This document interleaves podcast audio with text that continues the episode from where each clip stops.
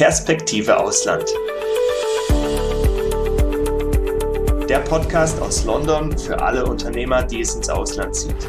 Ermöglicht durch freundliche Unterstützung der Steuerkanzlei St. Matthew aus London. Herzlich willkommen bei Perspektive Ausland. Mein Name ist Daniel Taborek und heute ist Lukas Schönberg zu Gast. Wir sprechen darüber, was man bei der Wahl einer Auslandskrankenversicherung alles so wissen muss. Das ist ja für Expats genauso wichtig wie für digitale Nomaden, weil ja normale Krankenversicherungen deren Bedürfnisse meistens nicht gerecht werden. Lukas stellt sich uns aber erstmal selbst vor. Ähm, erstmal danke für die Einladung und ähm, ja, ich bin der bin der Lukas, bin äh, Versicherungsmakler, ja, habe mich auf die digitalen Nomaden und auch auf die Experts spezialisiert, ja, die nicht mehr den Wohnsitz ähm, in Deutschland haben. Und ähm, ja, ich unterstütze diese bei erstmal bei der Abmeldung, ja, wenn es jetzt in Deutschland dann wirklich dann losgeht, bis dann auch dann in die Umsetzung, wenn es dann wirklich dann soweit ist, wo sie dann einen ordentlichen Versicherungsschutz im Ausland brauchen. Sehr schön. Jetzt äh, vielleicht schon mal die erste Frage. Warum ist denn aus deiner Sicht eine klassische Krankenversicherung oder eine Auslandsreiseversicherung für einen digitalen Nomaden nicht ideal? Warum braucht es spezielle Anbieter? Also im Endeffekt ist es so, dass eine ich sag mal, Reisekrankenversicherung ist an sich nur begrenzt, ja, für einen begrenzten Zeitraum. Ja, das können zum Beispiel bis zu 56 Tage sein, ja, kann aber auch ein Jahr sein. Auf jeden Fall, die ist dann begrenzt. So, und dann, wenn das einmal begrenzt wurde, ja, und auch ausgereizt ist, dann kann man in der Regel dann sich nicht mehr nachversichern. So, so ist es zumindest in den äh, Bedingungen äh, festgelegt. Und ähm, es geht auch darum, dass wenn man ja dann im Ausland ist, will man ja auch einen guten Krankenversicherungsschutz, ja, ähm, wo auch viel übernommen wird. Ja, man will ganz normal zum Arzt gehen können zu einer Voruntersuchung, dass das Ganze bezahlt wird. Und deswegen ähm, damit das halt übernommen wird, gibt es halt internationale Krankenversicherungen, die halt, ich sag mal, ähnlich sind einer deutschen privaten Krankenversicherung. Aus den Gründen. Klingt spannend. Jetzt ganz konkret, was leisten solche spezialisierten äh, Krankenversicherungen mehr? Für, speziell für die Bedürfnisse von digitalen Nomaden oder einfach Menschen, die vielleicht auch aus geschäftlichen Gründen bewusst ihren Wohnsitz ins Ausland verlegt haben. Naja, es kommt ja dann erstmal darauf an, wohin geht überhaupt die Reise. Ja, ist man zum Beispiel innerhalb der Europäischen Union, ja, verlagert quasi seinen, seinen Wohnsitz in ein anderes Land, ja, was in der EU ist, ähm, dann ist ja erstmal das staatliche Gesundheitssystem quasi dafür da, in dem jeweiligen Land. So, und dann gibt es aber halt unter anderem dann die internationalen Krankenversicherungen, die halt direkt schon ab dem ersten Euro zahlen. Weil die meisten Systeme, also Gesundheitssysteme, so im ja, in der EU, die sind halt nicht, ich sage mal, sonderlich gut. So, wenn wir jetzt darüber hinausgehen, ja, auf andere Länder dieser Welt, dann gibt es dort nicht mal annähernd, ja, so eine Versicherung direkt entweder vom Staat oder direkt vor Ort, die halt überdurchschnittlich viel leistet. Ja, ähm, wenn wir jetzt mal an irgendwelche asiatischen Länder denken, ja, ähm, dort ist halt der Krankenversicherungsschutz, den man vor Ort bekommt, halt echt gering.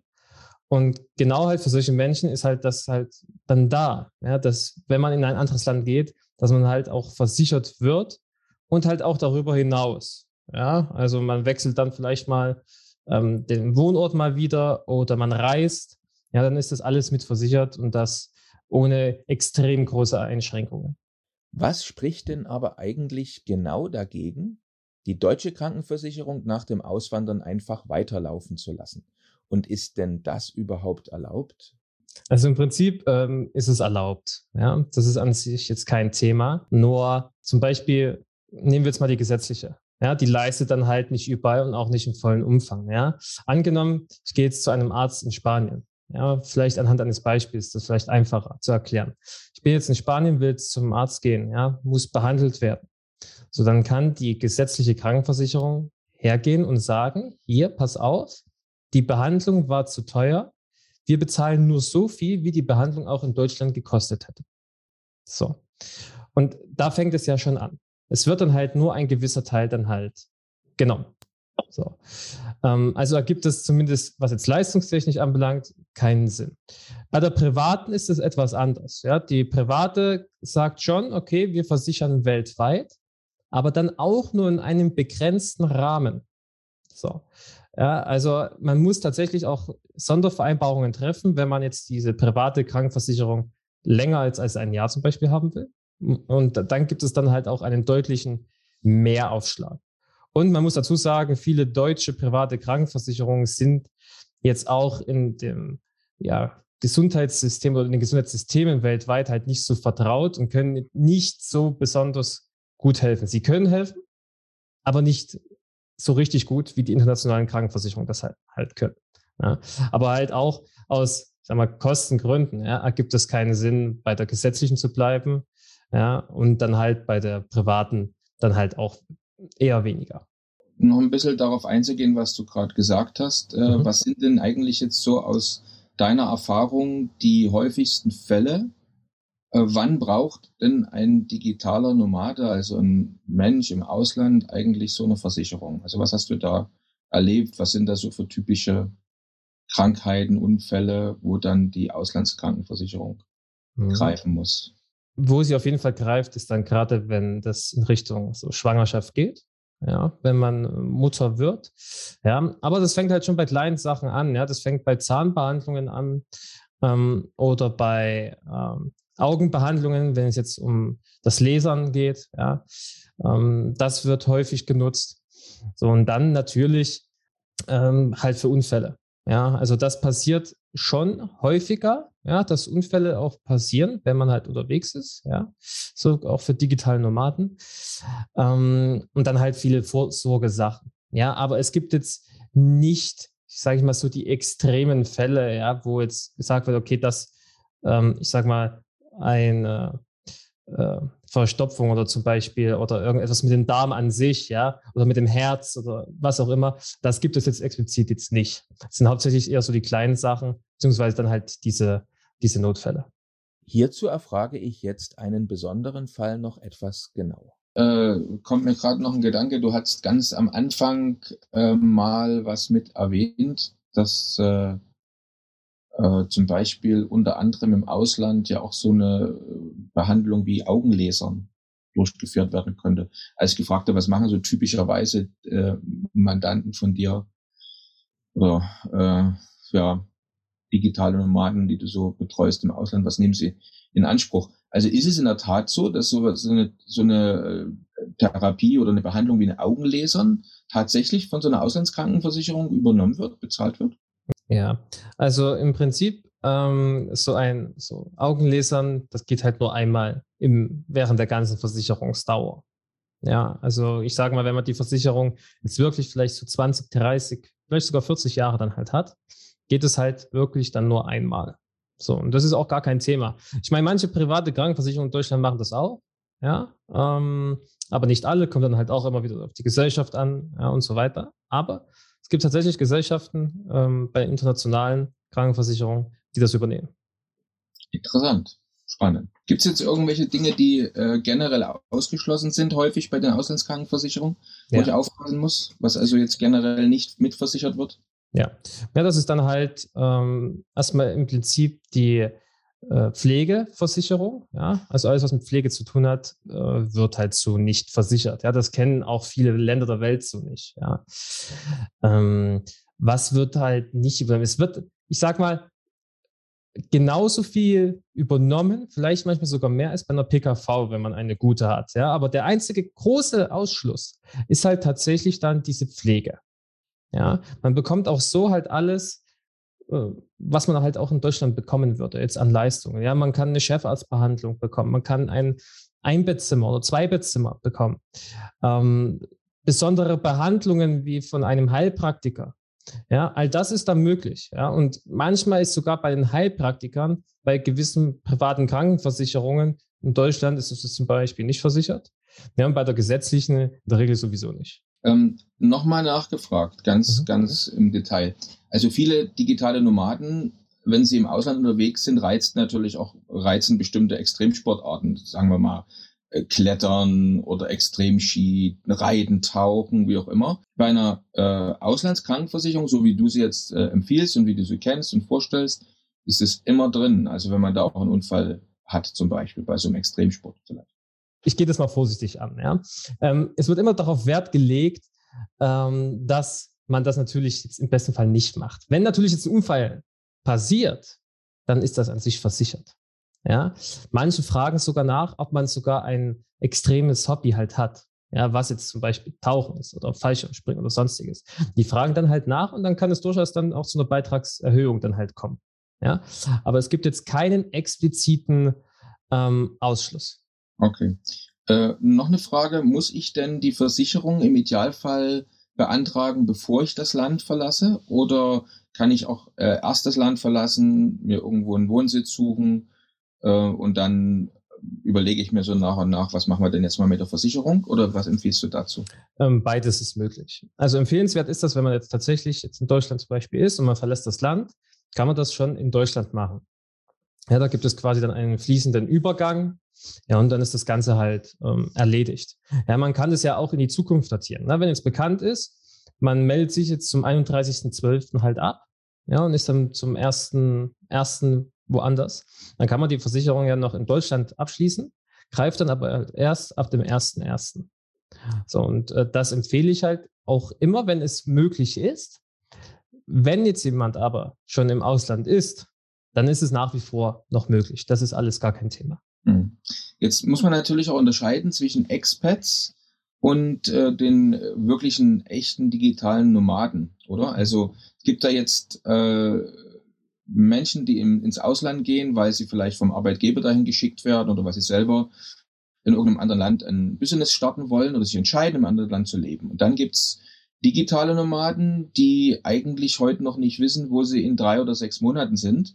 Also sie bleiben einfach gerne in einem Land, solange wie es ihnen dort gefällt und dann gehen sie ins nächste oder sind vielleicht zu bestimmten Jahreszeiten im einen Land, dann in einem anderen Land. Äh, jetzt die Frage, macht es bei so einer Auslandskrankenversicherung den Unterschied, äh, ob man jetzt zum Beispiel äh, drei Monate nur in einem Land ist und dann weiterreist oder ob man mehrere Monate am Stück oder vielleicht sogar Jahre am Stück dort bleibt. Das macht schon einen, ich sag mal, einen Unterschied. Ja? Ähm, gut, bei Experts muss man erstmal äh, sowieso sehen, ähm, oder beziehungsweise ja, bei Experts, die jetzt halt für einen kurzen Augenblick vielleicht sogar auch nur entsendet wurden. Das gilt dann vielleicht nicht mehr direkt als Experts, aber wenn jetzt der Arbeitgeber sagt, okay, du gehst jetzt ins Ausland, ja, das ist eine Entsendung, ja, dann muss ich ja sowieso erstmal der Arbeitgeber drum kümmern, in der Regel, ja. Ähm, wenn jetzt aber jemand sagt, okay, er ist jetzt ein Expert, er geht wirklich dann in ein anderes Land und bleibt halt auch dort, ähm, dann ist das schon ein Unterschied im Vergleich zu einem digitalen Nomaden, weil es gibt dann halt verschiedene Tarifzonen. So. Und diese Tarifzonen müssen halt demzufolge halt auch versichert sein. Also wenn jetzt ein Expert in einem Land ist, nehmen wir jetzt mal vielleicht Montenegro. Ja, geht jetzt nach Montenegro, dann ist er halt in der Tarifzone versichert, wo halt Montenegro auch drin ist. Ja, das sind auch noch ein paar andere Länder noch mit drin, ja, und ist dort versichert. So. Wenn jetzt aber jemand zum Beispiel, also ein digitaler Nomade, ja, der ist jetzt in, äh, auch in Montenegro, nehmen wir gleich das gleiche, will dann aber nach Japan, so und dann vielleicht nach Israel und dann vielleicht nach Russland. Ja, dann ändert sich dann halt schon etwas. Ja, bedeutet also, er hat definitiv immer einen höheren Beitrag, weil halt mehr Tarifzonen versichert werden müssen. Veranschaulichen wir das einmal an einem konkreten Beispiel. Was passiert, wenn jemand in Montenegro eine Auslandskrankenversicherung hat, aber beschließt dann nach Japan weiterzuziehen? Was sollte er tun? Und was würde passieren, wenn er nichts unternimmt und seinen Umzug der Versicherung einfach nicht meldet? Okay, also in Ländern, äh, die jetzt nicht versichert sind, also da gehe ich immer von der Tarifzone halt aus, weil die ist dann entscheidend. Ja. Nehmen wir Montenegro, er ist jetzt in Japan. So, dann ist er in Japan nur für sechs Wochen und nur für Notfälle versichert. So. Das heißt, er kann jetzt nicht einfach so zum Arzt gehen und sagen, hier, ich will mich jetzt einfach ganz normal untersuchen lassen, ja, eine Vorsorgeuntersuchung, sondern das muss tatsächlich dann halt schon akut sein. Also wenn ich jetzt dann äh, dort bin, ja, bin ich erstmal sechs Wochen für Notfälle versichert. Wenn ich länger dort bleibe, muss ich der Versicherung dann Bescheid sagen oder dann halt dem Makler, wie auch immer. Ja, und dann wird es halt angepasst. Kann ich abgelehnt werden eigentlich? Also ich äh, kann es zum, zu einer Ablehnung dann führen, wenn ich das Land verlasse? Sie dann sagen, nö, das machen wir jetzt nicht mehr? Im Prinzip nicht. Ähm, es gab vor gar nicht allzu langer Zeit, das war ein Land im Mittleren Osten, ja, ähm, was dann gesagt hat, die ver bestimmte Versicherungen akzeptieren wir hier nicht mehr. Und die haben dann halt für die Menschen, die halt dort gelebt haben, haben die dann halt die Versicherung dann halt gekündigt. Ja, aber das ist dann halt immer abhängig, sage ich mal, etwa von einem Staat. So, das sind tatsächlich nur Einzelfälle. Ich habe bisher das so einmal nur gehört und mitbekommen, dass das so passiert ist. Ähm, aber jetzt explizit, wenn ich jetzt in ein anderes Land gehe, wird da jetzt nicht zwingend abgelehnt. Nein. Generell, na, vielleicht nochmal die Frage, weil wir gerade bei Ablehnung und Kündigung sind mhm. oder Veränderung des Vertrages. Ähm, kann ich, das hört man ja manchmal so von privaten Krankenversicherungen auch an anderer Stelle, wenn ich jetzt zum Beispiel zu teuer bin in der Behandlung, kann ich denn dann gekündigt werden? Äh, also ich bin jetzt im Ausland, äh, hatte einen Unfall, der Unfall war teuer. Kann mich jetzt diese, oder muss ich mit dem Risiko rechnen, dass mich jetzt diese Auslandskrankenversicherung kündigt? Also ähm, in den meisten Bedingungen ja, von den Gesellschaften, mit denen ich zum Beispiel direkt zusammenarbeite, ähm, gibt es keinen Vermerk, ja, dass wenn man jetzt übersetzungsgemäß, wenn man zu teuer wird, dass man da rausgeschmissen ähm, wird. Also das gibt es nicht. Ja, halt wie gesagt, nur in dem Fall wird man gekündigt aufgrund gesetzlicher Regulatorien, ja, aber nicht aufgrund, weil man zu teuer wird. Aber natürlich muss man auch bedenken, es gibt ja auch eine, ähm, eine Maximalsumme an Erstattungen pro Jahr. So wird natürlich die dann überschritten. Klar, dann muss man es dann halt selbst zahlen. Ja, mhm. also den Rest, was darüber hinausläuft, aber sonst ähm, wird man dann nicht rausgeschmissen. Okay. Ähm, wie sieht's aus, wenn wir hatten ja jetzt zum Beispiel vor äh, vor knapp zwei Jahren, äh, da diese Corona- oder Covid-Pandemie, mhm. die uns ja heute noch beschäftigt, was ja dazu geführt hat, dass in vielen Ländern zum Beispiel das Auswärtige Amt empfohlen hat, äh, nicht mehr das Land zu bereisen, beispielsweise äh, vielleicht sogar Botschaften empfohlen haben, äh, jetzt geht, redet man nicht nur über Covid, sondern vielleicht auch über andere Katastrophen wie vielleicht Erdbeben, vielleicht wird das Land auch unsicher, weil es vielleicht kriegsähnliche Zustände gibt. Und jetzt würde das ähm, Auswärtige Amt oder die Botschaft empfehlen, das Land zu verlassen. Hat das Auswirkungen auf eine Krankenversicherung? Nein, also ich meine, ähm, wenn man sich oder wenn das Land jetzt mit versichert ist, gibt es da jetzt keinen Ausschluss oder man ist da jetzt nicht versichert. Natürlich ist auch da immer die Empfehlung, sage ich mal, und da kümmern sich auch fast alle internationalen Krankenversicherungen dann auch drum wenn man das Land verlassen muss, aufgrund von gewissen Empfehlungen, Umständen, ja, vielleicht sogar Ernstfällen, ja, tatsächlich, ähm, dann unterstützen diese dann sogar auch noch, dass man da leicht wieder rauskommt. Ja, ähm, aber das ist jetzt kein äh, direkter Ausschluss.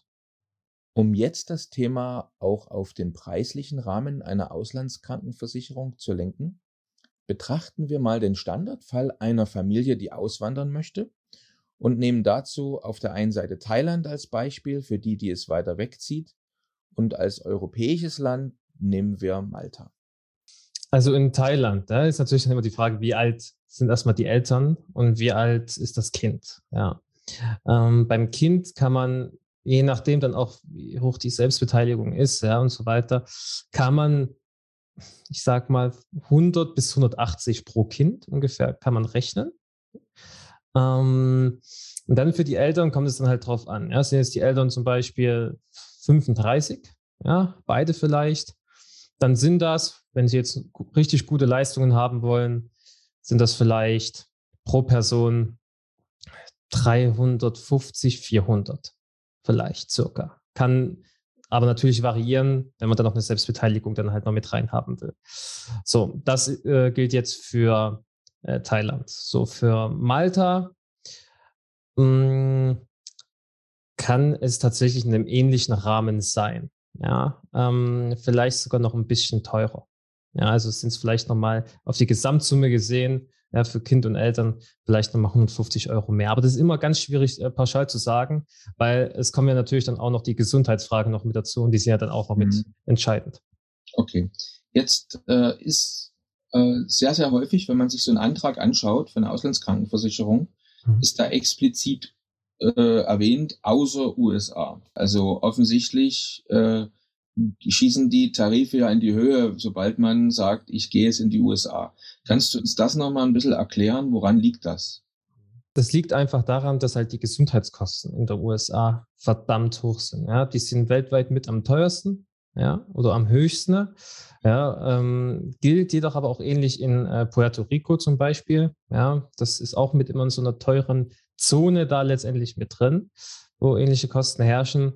Und das halt aufgrund dessen, weil halt alles dort viel, viel teurer ist in diesem Bereich. Ja, dort, wenn jetzt eine Operation mh, vielleicht am Darm vielleicht so 15.000 bis 20.000 kostet in Deutschland, ja, kann das Ganze dort schon mal locker das Doppelte, Dreifache oder Vierfache kosten.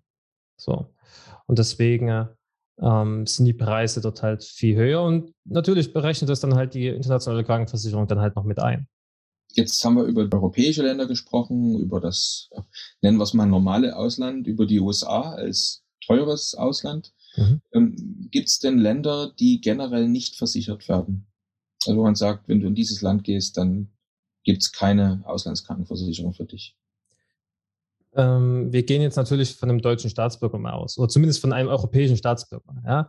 Ähm, es gibt natürlich Konstellationen, die jetzt nicht funktionieren. Ja? Zum Beispiel ein Chinese in China zu versichern geht nicht. Ja? Ähm, oder äh, bei manchen Versicherern, jeder liegt oder legt das ein oder andere bisschen ja, spezieller aus, ja, zum Beispiel in den Vereinigten Arabischen Emiraten. Ja, ähm, da ist es an sich so, dass die Versicherungen spezielle ähm, Anforderungen erfüllen müssen. Ja, das gibt quasi dann das Ministerium vor und das muss erfüllt sein. So, es gibt Versicherer, die erfüllen das. Es gibt Versicherer, die erfüllen das nicht. So, und der eine Versicherer schaut dort halt stärker drauf und der andere halt dann aber auch wieder nicht. Also im Prinzip ist das so das einzige Land, was jetzt vielleicht auch relevant ist, ähm, wo es schwieriger ist, eine Versicherung zu bekommen, äh, wobei das aber am Ende des Tages rein in der Praxis gesehen, ja, man muss immer Theorie und Praxis trennen, in der Praxis ist es kein, kein großer Akt, ja, das dann ordentlich anzupassen, das ist kein Thema. Ähm, aber im Prinzip ist das halt so das einzige Land, die Vereinigten Arabischen Emirate. Okay. So, jetzt äh, wohne ich in Monaco, Montenegro, Malta, wo auch mhm. immer, oder in Thailand, habe eine Auslandskrankenversicherung und komme jetzt äh, nach Hause zu Besuch und bleibe ein bisschen länger. Mhm. Was muss ich beachten? Wie lange bin ich versichert? Äh, wenn ich jetzt, äh, oder was, was kann ich tun, ganz konkret, wenn ich zum Beispiel länger äh, dann zu Hause bliebe? Also grundsätzlich ist es so, dass wenn man wieder in das Heimatland zurückkehrt, nehmen wir jetzt mal Deutschland, ja, äh, wenn man da zurückkehrt, ist man sechs Wochen versichert. Es gibt Möglichkeiten, dass man auch länger versichert ist, ja, aber sechs Wochen ist immer so das, ich sage mal, das Maximum, ja, und die sechs Wochen gilt halt immer pro Kalenderjahr, so. Oder Versicherungsjahr eher gesagt, ja. Ähm, wenn man natürlich dann länger in Deutschland ist, ja, dann ist man halt nicht versichert. Ja, aber es gibt äh, auch eine Möglichkeit, wie gesagt, das zu verlängern, ja, ähm, dass man sagt, okay, man geht jetzt schon in die Richtung sechs Monate tatsächlich. Aber da muss man extrem ähm, aufpassen, ja, ähm, und dass das Ganze vielleicht nicht zwingend am Stück dann auch ist. Ja, also dass man die sechs Monate am Stück dann in Deutschland verbringt. Jetzt, weil wir gerade den Bogen geschlagen haben zum Ich bin zurück zu Besuch, mhm. ähm, dehnen wir den Bogen mal ein bisschen weiter aus. Also nehmen wir an, ich habe vor, äh, generell nach Deutschland wieder zurückzukommen. Mhm. Ähm, vielleicht weiß ich das auch schon in dem Moment, wenn ich äh, ins Ausland gehe, Monate oder paar Jahre. Ich möchte wieder zurück nach Deutschland. Gibt es dort spezielle Dinge zu beachten? Ja, also im Prinzip kann man ja dagegen, oder ich sage mal, vorsorgen. Ja, wenn man weiß, man geht jetzt ins Ausland, ist es vielleicht eine gewisse Zeitspanne, ja, die man definiert hat, und geht wieder zurück, dann kann man ja eine Anwartschaft halt abschließen. Lukas muss uns jetzt aber doch noch etwas genauer erklären, was die sogenannte Anwartschaft eigentlich ist. Also eine Anwartschaft ist, äh, ich sag mal, der Eingang, der einfache Weg, wenn man wieder zurück will, ja, weil da ähm, nimmt einen die Versicherung, wo man quasi vorher war, wo man in Deutschland noch gelebt hat, nimmt die einen einfach wieder auf. Ohne Probleme. So. Ähm, das gilt für beide, privat und die gesetzlichen. Ähm, bei der privaten gibt es ja noch Unterschiede. Ja? Da gibt es noch eine äh, große Anwartschaft und eine kleine. So. Äh, dort unterscheidet sich das Ganze noch einmal im Beitrag, was man dann halt während der Zeit dann halt zahlt. Also eine Anwartschaft generell muss man immer bezahlen, ja, solange man die Anwartschaft dann halt hat. So. Und ähm, da ist es dann halt so, man wird halt wieder genommen, wie man halt vorher ähm, letztendlich war. Also es wird quasi konserviert. Ja, der Gesundheitszustand, wie er vorher war, ja, und dann halt auch dann das Alter. So, und so kommt man einfach wieder rein. Wenn man keine Anwartschaft hat, dann kann es problematischer werden. Und dann kommt es halt auch noch auf den Beruf an, den man hatte. War man vorher in Deutschland freiwillig gesetzlich versichert, geht ins Ausland, kommt wieder zurück, muss einem die gesetzliche Krankenversicherung, obwohl man dort freiwillig gesetzlich versichert war, muss die einem nicht wieder aufnehmen. Und dann kann es dann sein, dass man dann zu einer privaten Krankenversicherung gehen muss und man dort in den Basistarif. Also Basistarif ist quasi der schlechteste Tarif, den man haben kann, egal bei welchem Versicherer, der einfach die gesetzliche abbildet, aber dann halt auch verdammt teuer ist. So. Ähm, und mit so einer Anwartschaft kann man halt vorsorgen, dass man halt leicht wieder reinkommt. Also ich bezahle, ich, ich bin jetzt äh, Monate oder Jahre aus Deutschland weg, mhm. äh, bin hier aus der äh, aus meiner Krankenversicherung, äh, habe da gekündigt, bin da ausgetreten mhm. und bezahle dennoch jeden Monat einen Betrag, damit, falls ich wieder mal zurück will, ich da wieder rein könnte zu günstigen Bedingungen. Äh, was kann ich mir da vorstellen? Was muss ich da monatlich ungefähr bezahlen? Also bei der gesetzlichen sind es rund 60 Euro, ja, 60 bis 70 Euro pro Monat. Ähm, bei der privaten Krankenversicherung, bei der kleinen Anwartschaft, ja, sind das circa 10 Prozent vom ursprünglichen Beitrag. Und bei der großen Anwartschaft sind es circa bis zu 25 Prozent die man halt da einzahlen muss. So, und in der Regel kann man sich ausrechnen, zahlt man für eine private Krankenversicherung hm, vielleicht so 600 bis 800 Euro im Monat. So, und da kann man dann halt ausrechnen, ja, äh, letztendlich ein Viertel, wenn man jetzt die große nimmt, was man dann halt noch monatlich zusätzlich zu seiner internationalen Krankenversicherung, die man dann halt hat, noch zahlen muss, um dann halt wieder reinzukommen. Das ist heftig, muss man einfach mal so sagen. Also Gesundheit ist, das ist leider so, ähm, Gesundheit ist nicht billig. Ne? Ja. Gesundheit ist teuer. Ja, jetzt noch eine Frage, gibt's äh, vielleicht eine Altersgrenze? Also bis zu welcher Altersgrenze ist denn so eine Auslandskrankenversicherung sinnvoll oder wird man überhaupt äh, akzeptiert? Es gibt Gesellschaften, die sagen bis zu 65, bis, also bis zum 65. Lebensjahr. Und dann gibt es halt auch welche, die sagen, okay, bis zu 75. Ob sich das Ganze natürlich dann auch finanziell dann halt lohnt, weil dann sind wir dann locker schon im vierstelligen Bereich pro Monat. Und dann natürlich, je älter man auch ist, ja, desto höher ist auch die Wahrscheinlichkeit, dass man schon etwas hatte, ja, gesundheitlich, was vielleicht auch jetzt schon etwas größer war. So, und spätestens dann gibt es ja auch dann noch, entweder wird das ausgeschlossen oder es gibt enorme Beitragszuschläge. Hm. Gibt es denn eigentlich Länder, wo du jetzt äh, Mandanten empfehlen würdest, also wenn du in dieses Land gehst, kommst du besser, du äh, schließt dort eine lokale Krankenversicherung ab, weil die auch gut ist oder viel, viel günstiger ist zum Beispiel?